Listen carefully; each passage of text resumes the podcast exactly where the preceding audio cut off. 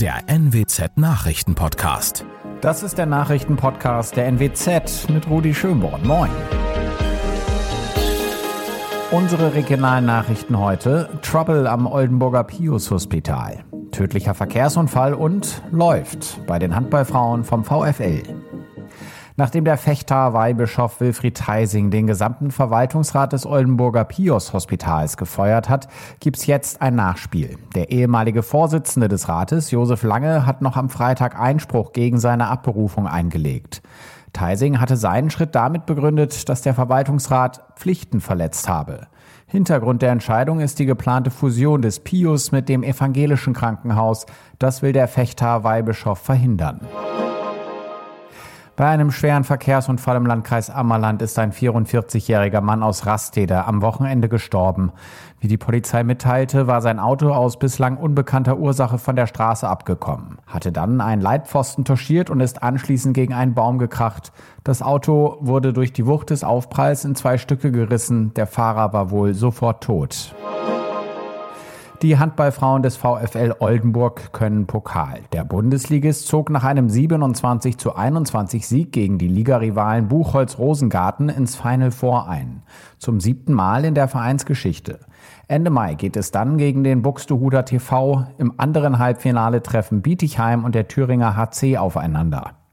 Vor dem Spiel gedachten beide Teams, die Schiedsrichter und Zuschauer in einer Schweigeminute der Opfer der russischen Invasion in der Ukraine und sendeten eine Friedensbotschaft ins Kriegsgebiet. Noch mehr aktuelle News aus dem Nordwesten finden Sie wie immer auf NWZ Online. Und weitere Nachrichten aus Deutschland und der Welt hören Sie jetzt von unseren Kollegen aus Berlin. Vielen Dank und einen schönen guten Morgen. Ich bin Sabrina Frangos und das sind heute unsere Themen aus Deutschland und der Welt. Ukraine und Russland bereiten sich auf dritte Verhandlungsrunde vor. Völkermordverhandlung und Milliarden für den Klimaschutz. Nach anderthalb Wochen Krieg bereiten sich die Ukraine und Russland ja nun auf eine dritte Verhandlungsrunde vor. Zuletzt hat es ja zwei Treffen zwischen den beiden Delegationen im belarussischen Grenzgebiet gegeben. Ja, wie ist die Lage aktuell in der Ukraine und wie groß ist die Hoffnung auf ein Ende des Krieges? Andreas Stein in der Ukraine hat die Infos.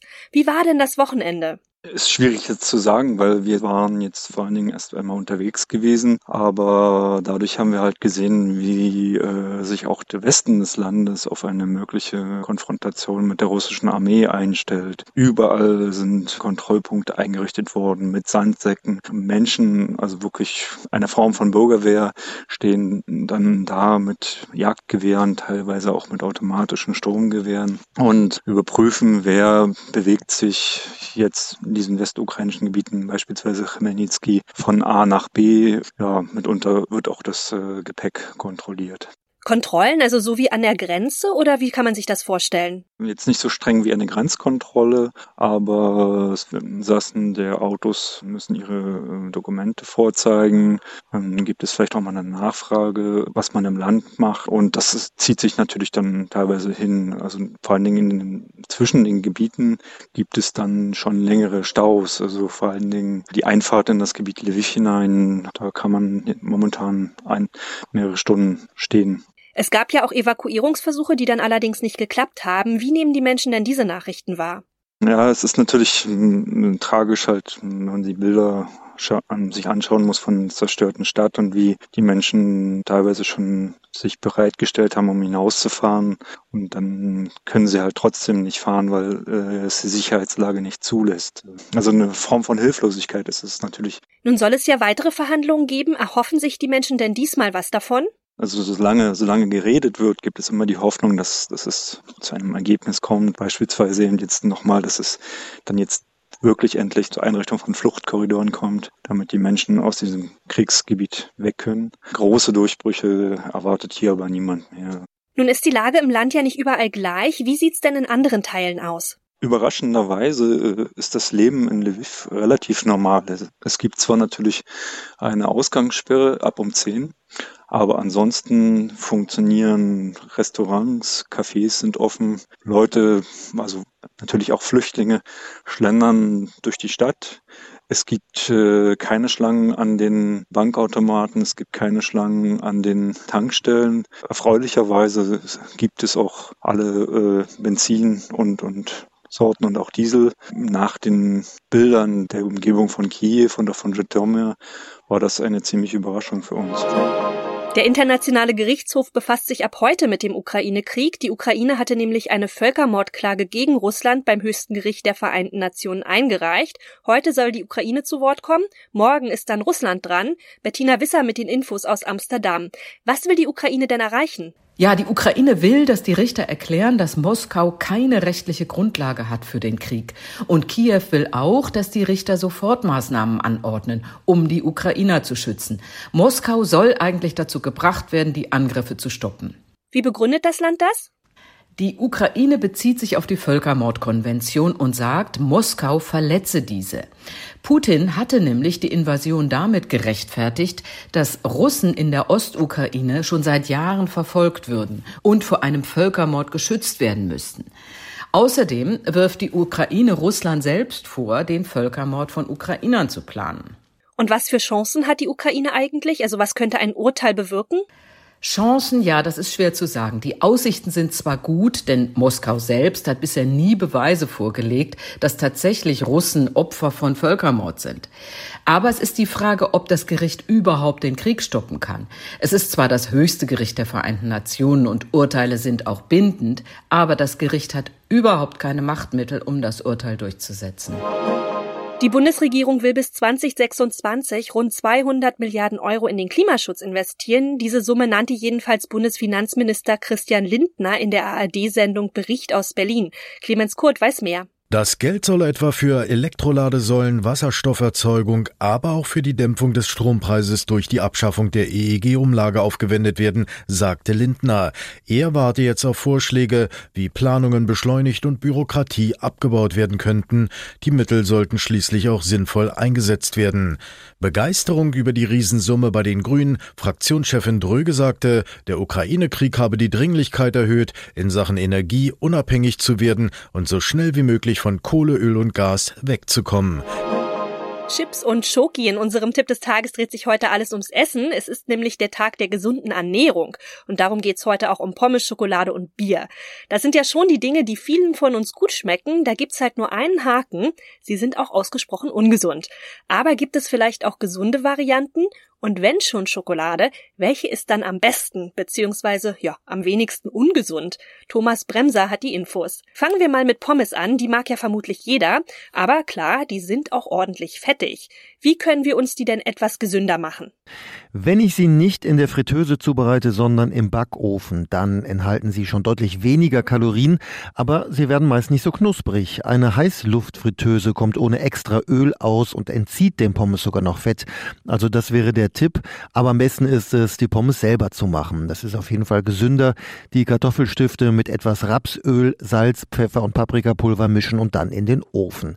Und übrigens, Süßkartoffeln haben zwar mehr Kalorien, dafür mehr Nährstoffe und werden deshalb als gesünder angesehen. Diejenigen, die nur ganz kurz Zeit zum Essen haben, für die ist der Trip zum Dönerladen ja meist auch ganz praktisch. Was sollte man denn da kaufen, um halbwegs gesund zu essen? Also auf jeden Fall erstmal Hähnchenfleisch nehmen, wenn überhaupt Fleisch. Lamm ist viermal so fettig wie Hähnchen. Bei den Soßen fragen, ob die Joghurtsoße mit Mayonnaise gemacht wird, in dem Fall eher die scharfe Soße nehmen.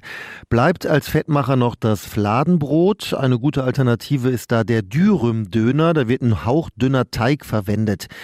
Döner isst man ja ohne Beilagen. Wenn es ein Döner-Teller sein soll, dann auf jeden Fall Reis dazu statt Pommes. Gesundheitskiller sind ja oft auch die Soßen, die wir recht großzügig auf unserem Essen verteilen. Was gibt's denn da zu beachten? Ja, wenn ich die Soßen fertig kaufe, ist da meist ordentlich Zucker drin. Dazu kommen Geschmacksverstärker und Konservierungsstoffe. Darum gilt auch bei Soßen am besten selber machen. Zum Beispiel Tzatziki, einfach Gurke, fettarmer Joghurt, Knoblauch, Salz, Pfeffer und Olivenöl. Auch Ketchup ist ohne zugesetzten Zucker eigentlich ganz gesund. Der besteht ja vor allem aus Tomaten und Tomatenmark. Ich kann eine Paprikasalsa machen oder Basilikumpesto. Also da gibt schon viele gesunde Alternativen. Und abends dann noch ein schönes gekühltes Bierchen zum Essen, auch das ist nicht gerade gesund. Aber wenn schon Bier, welches denn am besten? Also am besten für die Gesundheit ist wohl alkoholfreies und ungefiltertes Bier, weil beim Filtern einige gute Inhaltsstoffe verschwinden. Je mehr Alkohol, desto mehr Kalorien hat ein Bier, also ein Bockbier zum Beispiel macht dicker als ein normales. Zum Vergleich, Bier hat ungefähr so viele Kalorien wie Apfelsaft oder fettarme Milch. Es liegt vor allem also auch an der Menge, die ich trinke. Einige Studien belegen sogar, dass ein Glas Bier am Tag auch Vorteile haben kann, wie äh, Diabetes, Demenz oder einem Herzinfarkt vorzubeugen. Kommen wir zum Nachtisch. Das sind ja auch meist ordentliche Kalorienbomben, also Schokolade. Da muss man natürlich auch gleich an Kalorien, Fett und auch ganz viel Zucker denken. Aber auch hier sind ja nicht gleich alle ungesund, oder? Dunkle Schokolade ist nicht ganz so ungesund wie weiße, denn je dunkler, desto höher ist der Kakaoanteil und desto geringer der Zuckeranteil. Am besten ist laut Experten ein Kakaoanteil von über 70 Prozent. Vollmilchschokolade hat einen sehr hohen Milchpulveranteil, ist deshalb auch ein Dickmacher, also besser zartbitter oder bitter. Wichtig ist auch, dass ich hochwertige Schokolade kaufe mit echter Kakaobutter und auch bei Schokolade kommt es auf die Menge an. Kleine Mengen können sogar gesund sein. Kakao senkt nämlich den Blutdruck und beugt Krebs vor. Und das noch. Goodbye Buckingham Palace. Die Queen will nach ihrer rund ja zweijährigen Corona-Isolation auf Schloss Windsor offensichtlich nicht mehr nach London zurückkehren. Das berichtet jedenfalls die Sunday Times. Viele Jahrzehnte war der Buckingham Palast ja der Hauptwohnsitz für die Queen. Philip Detlefs ist in London und weiß mehr. Wie wahrscheinlich ist denn das?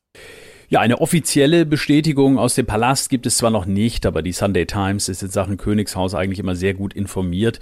Und es würde auch Sinn machen, denn die Queen ist jetzt 95 Jahre alt und war zuletzt immer mehr in Windsor. Die letzten Jahre während der Pandemiezeit hat sie sich da quasi auf dem Schloss eingenistet und London ist ja auch nur 35 Kilometer entfernt. Wenn sie also weiterhin da die offiziellen Termine wahrnimmt, und das hat sie ja zumindest vor, dann kommt man da auch ziemlich schnell hin. Und die wöchentliche Audienz mit dem Premierminister, die würde dann in Zukunft eben telefonisch stattfinden. Und warum ist die Queen nun eigentlich lieber in Windsor als im Palast? Naja, einmal ist das in Windsor ja ein bisschen ruhiger, glaube ich, weil das ja nicht mitten in der Stadt ist. Ist also wirklich ganz schön da. Früher war das ja schon ihre Wochenend- und Ferienresidenz. Ihre Pferde sind dort und es gibt eben auch viel Natur. Zwei ihrer Söhne wohnen auch ganz in der Nähe von Windsor. Prinz Edward und der in Ungnade gefallene Andrew. Prinz Charles wiederum besucht sie regelmäßig im Schloss. Also von daher gibt's da schon einige Gründe, um dort zu leben. Und Charles wird mit ziemlicher Sicherheit dann wohl auch der nächste Bewohner im Buckingham Palast werden, denn der Palast in London soll auch in Zukunft das Zentrum der britischen Monarchie bleiben, wie es heißt.